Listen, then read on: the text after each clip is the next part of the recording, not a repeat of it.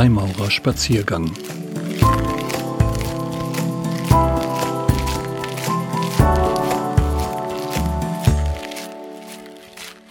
Das Geheimnis im Ritual der Freimaurer. Anmerkungen zu Geschichte, Funktion und Praxis. Eine Zeichnung von Prof. Dr. Hans-Hermann Höhmann, Professor für Sozialwissenschaften und Redner der Großloge AF und AM von Deutschland.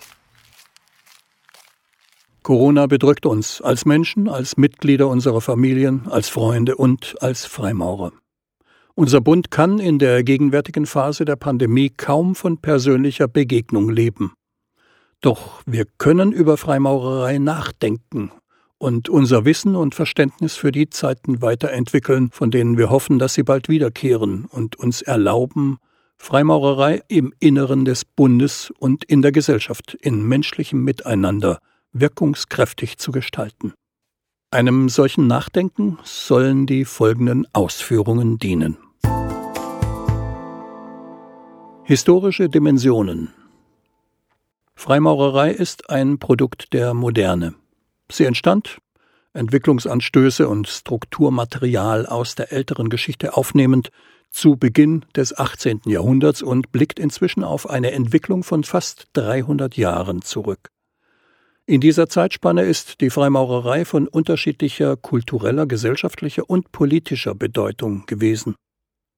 Sie konstituierte sich als verschwiegene, ja geheime Verbindung, denn in den bestehenden ständisch absolutistischen Strukturen neue Formen sozialer Einbindung zu suchen, veränderte Zugänge zu religiösen Erfahrungen zu erproben und kritische philosophische Diskurse zu führen, bedurfte eines schützenden Mediums. Um eine Feststellung Reinhard Kosselecks zu variieren, das Geheimnis der Freiheit war nur als Freiheit im Geheimen zu antizipieren. Zugleich wies die Freimaurerei in diesen drei Jahrhunderten sehr unterschiedliche Strukturen auf in Bezug auf ihre Rituale, Systeme und Grade, in Bezug auf die Organisation von Logen und Großlogen sowie in Bezug auf ihr Selbstverständnis und ihre Funktion innerhalb der sie umgebenden Gesellschaft. Die Entwicklung der Moderne fand ihren Ausdruck in der Entwicklung der Freimaurerei, deren Modernisierung allerdings ebenfalls nicht gleichförmig verlief. Sie war vielmehr vielschichtig, wechselhaft und oft widersprüchlich. Phasen von Modernisierung und Gegenströmungen dazu lösten sich ab. Ja, zu regelrechten historisch-gesellschaftlichen Lagerwechseln ist es gekommen.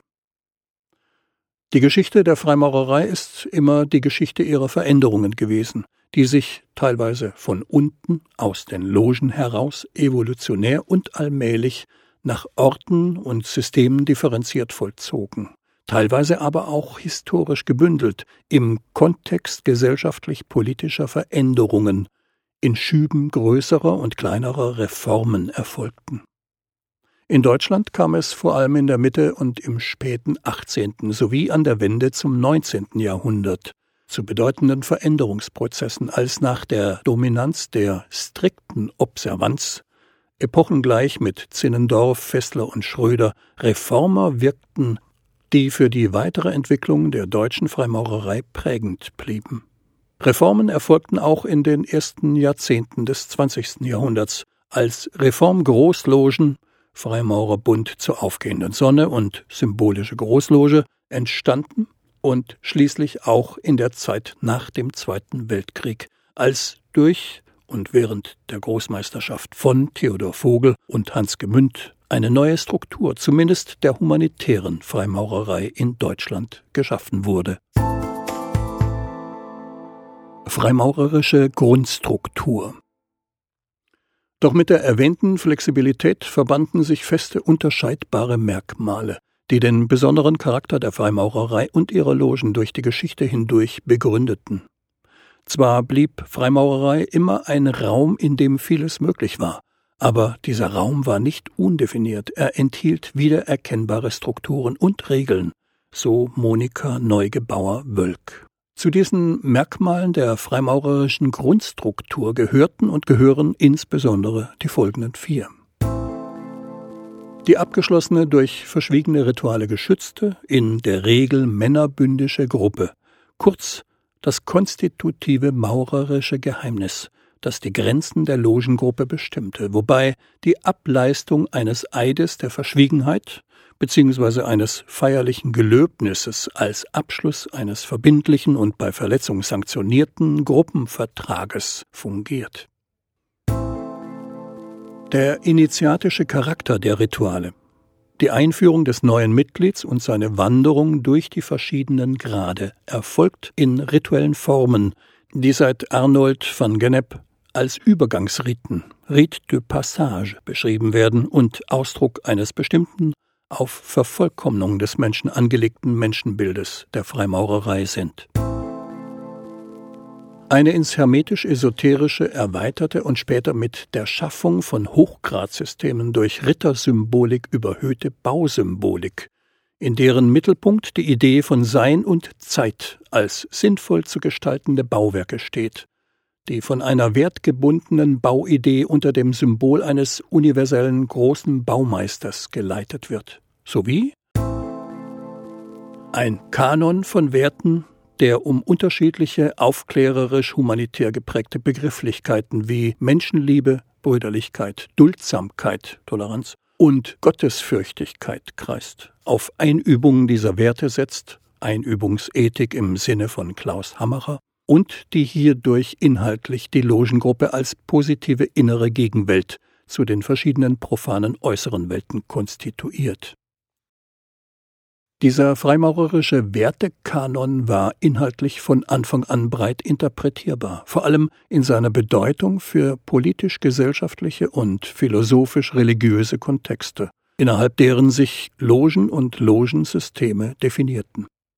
Dies bedeutet, dass die Freimaurerei in ihrer historischen Entwicklung mit sehr verschiedenen politischen Strukturen vereinbar war, zunächst und vor allem mit den sich im 18. Jahrhundert etablierenden Strukturen der Bürgergesellschaft, als Freimaurerei phasenweise fortschrittsadäquat war und zum Katalysator zukünftiger politischer Reformen, ja tiefgreifender Veränderungen im Sinne von bürgerlicher Gleichheit, Demokratie und nationaler Unabhängigkeit wurde. Doch wegen der für die Freimaurerei konstitutiven Trennung von Innenraum und Außenraum von inneren, privaten Tugenden und äußeren, öffentlichen Tugenden erwies sich der freimaurerische Wertekanon als auch mit vordemokratisch absolutistischen und dies zeigte sich insbesondere an der Wende zu den 1930er Jahren mit nichtdemokratischen, politisch autoritären sowie nationalistischen Strukturen vereinbar. Das Geheimnis der Maurer das große Gemeinsame der verschiedenen Freimaurereien blieb durch die Zeiten hindurch die brüderliche Gemeinschaft, die geübte Verschwiegenheit, das Setzen von Gruppengrenzen, die Trennung von Innen und Außen, kurz das maurerische Geheimnis. Es hatte und hat verschiedene Funktionen für die freimaurerische Gruppenbildung und ist damit von großer Relevanz auch für die Frage nach Veränderungen und Reformen. Unter diesen, auch heute noch partiell bewusst gesetzten, partiell implizit praktizierten Funktionen können, teilweise im Anschluss an Michael Voges, vor allem die folgenden unterschieden werden. Die schützende Funktion. Ursprünglich Bedingung für eine von staatlichen und kirchlichen Eingriffen freie Sphäre, später Voraussetzung zur Bewahrung der im Falle der Veröffentlichung störanfälligen Integrität des rituellen Geschehens. Die soziale Funktion. Stiftung von Freundschaft unter Menschen, die sich sonst nicht als Freunde begegnet wären. Soziale Einbindung. Raum für die Begegnung als bloße Menschen. Die integrative Funktion. Zusammenbinden der generell eher unbestimmten Zwecksetzungen der Freimaurerei durch Stiftung von emotional erlebter, wert- und symbolüberhöhter Gemeinsamkeit die illusionsstiftende Funktion. Schaffung und Sicherung eines Raums zum Ausleben mannigfaltiger, oft im Widerspruch zu erklärten freimaurerischen Prinzipien stehenden Selbstverwirklichungs- und Selbsterhöhungsambitionen. Die pädagogische Funktion. Einüben von Tugenden und Vertrauenswürdigkeit, Praktizieren von Einübungsethik. Die Lockfunktion Erhöhen der Attraktivität der Freimaurerei durch Einhüllen in einen Mantel des Geheimnisvollen. Schließlich und sehr wesentlich für den Prozess von Veränderungen und Reformen die Funktion innerer Hierarchisierung. Gradvermehrung im Sinne einer Hierarchie von Einweihungen, zwecks Schaffung erweiterter Erlebnis-, Geltungs- und Selbstverwirklichungsmöglichkeiten. Eine Funktion, die sich gelegentlich durchaus als Element der Generierung von Konflikten in und zwischen Logen erwiesen hat und erweist. Das freimaurerische Geheimnis verhinderte jedoch weder die Kommunikation mit Öffentlichkeit und Gesellschaft noch den Aufbau regionaler und internationaler Netzwerke sowie vor allem durch sich überschneidende Mitgliedschaften ein Zusammenwirken mit anderen Assoziationen. Das für die Logen typische Verhältnis von Geschlossenheit und Öffnung machte die Freimaurerei, wie zuerst von Georg Simmel aufgezeigt wurde, zu einer geheimen Gesellschaft spezifischen und von Anbeginn an durchaus eingeschränkten Typs. In seiner Soziologie Untersuchungen über die Formen der Vergesellschaftung von 1908 schreibt Simmel Das Freimaurertum betont, dass es die allgemeinste Gesellschaft sein will, der Bund der Bünde, der einzige, der jeden Sonderzweck und mit ihm alles partikularistische Wesen ablehnt und ausschließlich das allen guten Menschen gemeinsame zu seinem Material machen will. Und Hand in Hand mit dieser immer entschiedener werdenden Tendenz wächst die Vergleichgültigung des Geheimnischarakters für die Logen, seine Zurückziehung auf die bloßen formalen Äußerlichkeiten. Der Freimaurerbund konnte seine neuerdings stark betonte Behauptung, dass er kein eigentlicher Geheimbund wäre, nicht besser stützen, als durch sein gleichzeitig geäußertes Ideal alle Menschen zu umfassen und die Menschheit als Ganze darzustellen. Freilich hat diese Ablehnung jedes Sonderzwecks die Folge, dass die Freimaurerei auf konkrete politisch-gesellschaftliche Programme verzichten muss. Die Menschheit als Ganze darzustellen heißt, das freimaurerische Ideal dadurch exoterisch zu machen, dass es im Innenraum der Loge überzeugend praktiziert wird. Oft ist der Freimaurerbund allerdings den entgegengesetzten Weg gegangen. In der Auseinandersetzung um einen vermeintlich zu verfolgenden äußeren Zweck wurden die Möglichkeiten einer Annäherung an die inneren Ideale und eigentlichen Wirkungsmöglichkeiten der Loge, Charakterformung, Einübung ethischen Verhaltens, praktische Mitmenschlichkeit immer wieder beeinträchtigt. Geheimnis, Veränderung, Reform. Die voneinander abweichenden Interessen der Mitglieder der Freimaurerlogen, der unterschiedliche Grad, in dem die Logenwirklichkeit den Wertvorstellungen und Ambitionen der einzelnen Freimaurer entsprachen und die unterschiedliche Intensität, mit der deutungsmächtige Brüder Übereinstimmungen oder Abweichungen von der eigentlichen echten ursprünglichen Freimaurerei postulierten, hatte Auswirkungen auf Mitgliedschaft und Entwicklung des Bundes.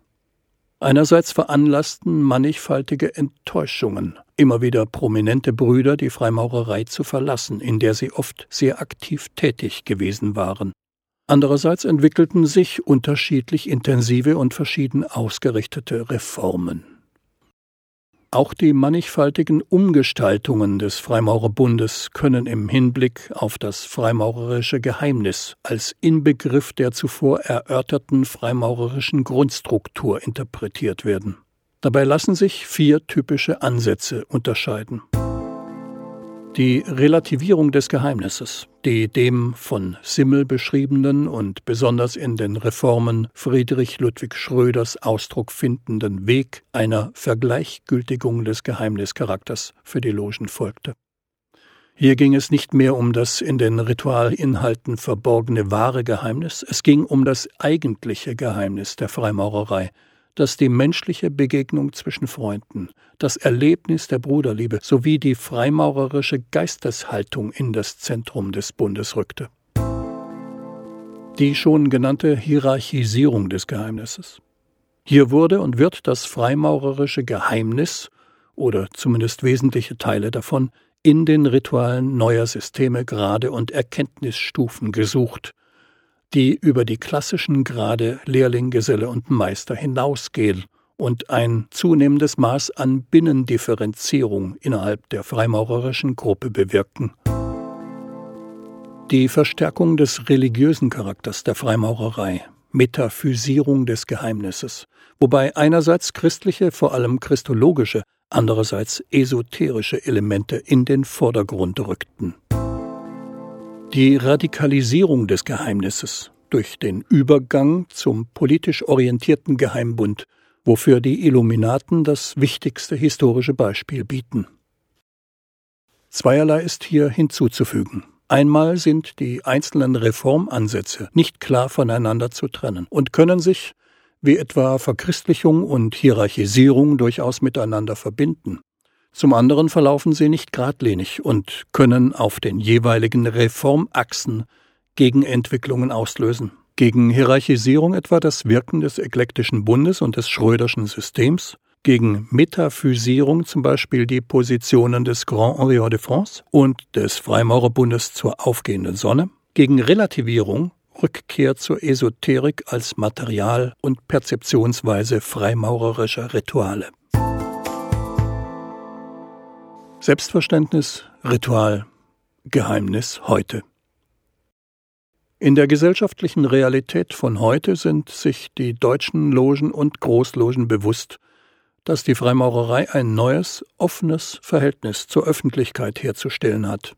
Die Bruderschaft versteht sich als Bestandteil der demokratisch-pluralistischen Gesellschaft. Dies bedeutet zugleich, sich ihres Platzes in eben dieser Gesellschaft zu versichern und sich ihrer sozialen Umwelt verständlich zu machen, denn je mehr sich die deutsche Freimaurerei zur Gesellschaft öffnete, desto häufiger wurde sie auf ihr Selbstverständnis und ihre Wirklichkeit hin befragt. Legitimitätsbegründungen durch Berufung auf die Geschichte der Freimaurerei reichten nicht mehr aus. Auch Hinweise auf bedeutende Freimaurer konnten nicht genügen. Die Fragen, was Freimaurerei in der modernen Gesellschaft ist und sein will, und was das freimaurerische Geheimnis heute bedeutet, mussten auf eine klarere Weise beantwortet werden. Eine präzise Antwort auf diese Fragen ist jedoch schwierig. Gewiss herrscht Übereinstimmung unter den deutschen Freimaurern in Bezug auf historische Entwicklungslinien und strukturelle Grundelemente, doch die Formen und Farben dieses Freimaurerbildes variieren ebenso wie seine Einordnung in gesellschaftlich-historische Bezüge und die Begrifflichkeit seiner Vermittlung. Dies ist einmal darauf zurückzuführen, dass Großgruppen wie die Freimaurerei generell nie nur ein Selbstverständnis aufweisen und griffig eindeutige Formulierungen für Corporate Identities immer subjektive Konstruktionen sind, die nicht selten den Verdacht ertragen müssen, primär als Führungsinstrumente nach innen und reglementierte Kommunikationscode nach außen zu fungieren. Dazu kommen der unterschiedliche historische Hintergrund der einzelnen deutschen Logen und Großlogen, die hierdurch bedingten tendenziell voneinander abweichenden Lehrartverständnisse sowie der Umstand, dass auch die deutsche Freimaurerei der Gegenwart keine Grundsatzkommissionen kennt und die einzelnen Freimaurer zudem in der Regel strikt auf einer ganz individuellen Deutungshoheit bezüglich dessen beharren, was unter Freimaurerei zu verstehen ist. Dennoch gibt es Übereinstimmungen, die in Satzungen, Stellungnahmen der Großlogenleitungen, Positionspapieren, Logen- und Großlogendiskussionen und neuerdings auch den freimaurerischen Internetseiten ihren Ausdruck finden. Diese Übereinstimmungen haben klärende Funktionen nach innen, sollen jedoch auch einer Öffentlichkeitsarbeit dienen, die die freimaurerische Identität nach außen vermittelt.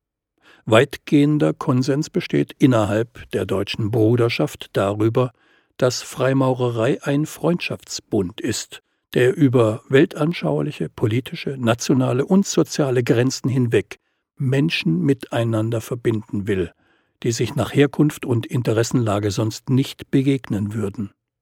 Freimaurerei wird weiter übereinstimmend als ethisch orientierter Bund verstanden, der mit seinen alten Wertpositionen Humanität, Brüderlichkeit, Freiheit, Gerechtigkeit, Friedensliebe und Toleranz Orientierungen und Maßstäbe für das Denken und Handeln ihrer Mitglieder vorzugeben in der Lage ist.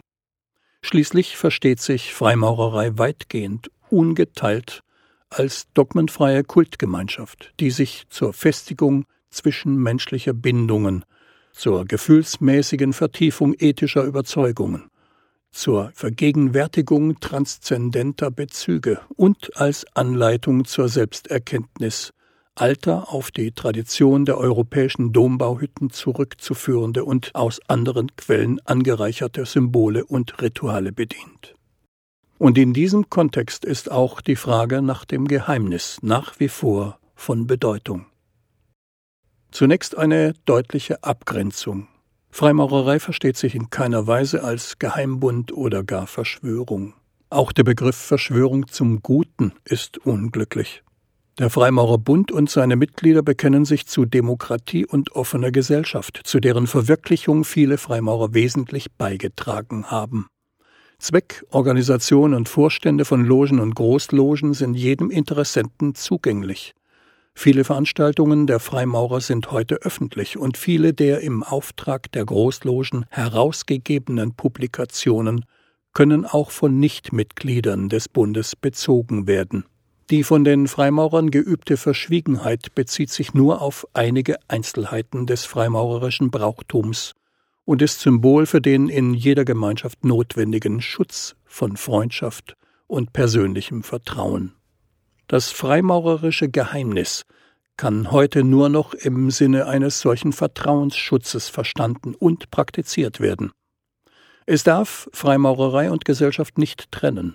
Es sollte vielmehr angesichts des weit verbreiteten gleichermaßen von den Medien wie ihren Konsumenten zu verantwortenden, oft schon suchthaften Dranges zur Indiskretion als konstruktives und stabilisierendes Wirkungselement einer offenen und zugleich humanen Gesellschaft verstanden und vermittelt werden.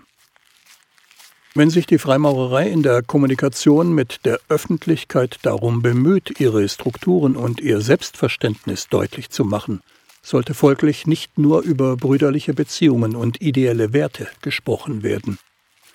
Verdeutlicht werden muss auch Wesen und Herkunft des Rituals. Dies ist durchaus möglich, auch und gerade wenn ein Kern von Arkandisziplinen als Symbol für Einübung in Vertrauenswürdigkeit bewahrt wird.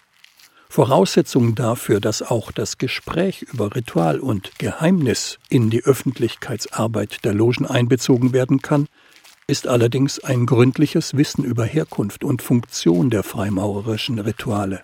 Hier sind immer wieder Defizite festzustellen, die auch durch den Griff zu filmischen Mitteln nicht überwunden werden können.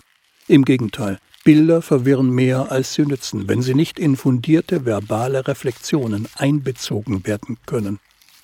Interne Unterrichtung über freimaurerische Rituale sollte daher stets mit dem Einüben in die Fähigkeit verbunden sein, die Bedeutung des Rituals mit klaren Worten nach außen zu vermitteln.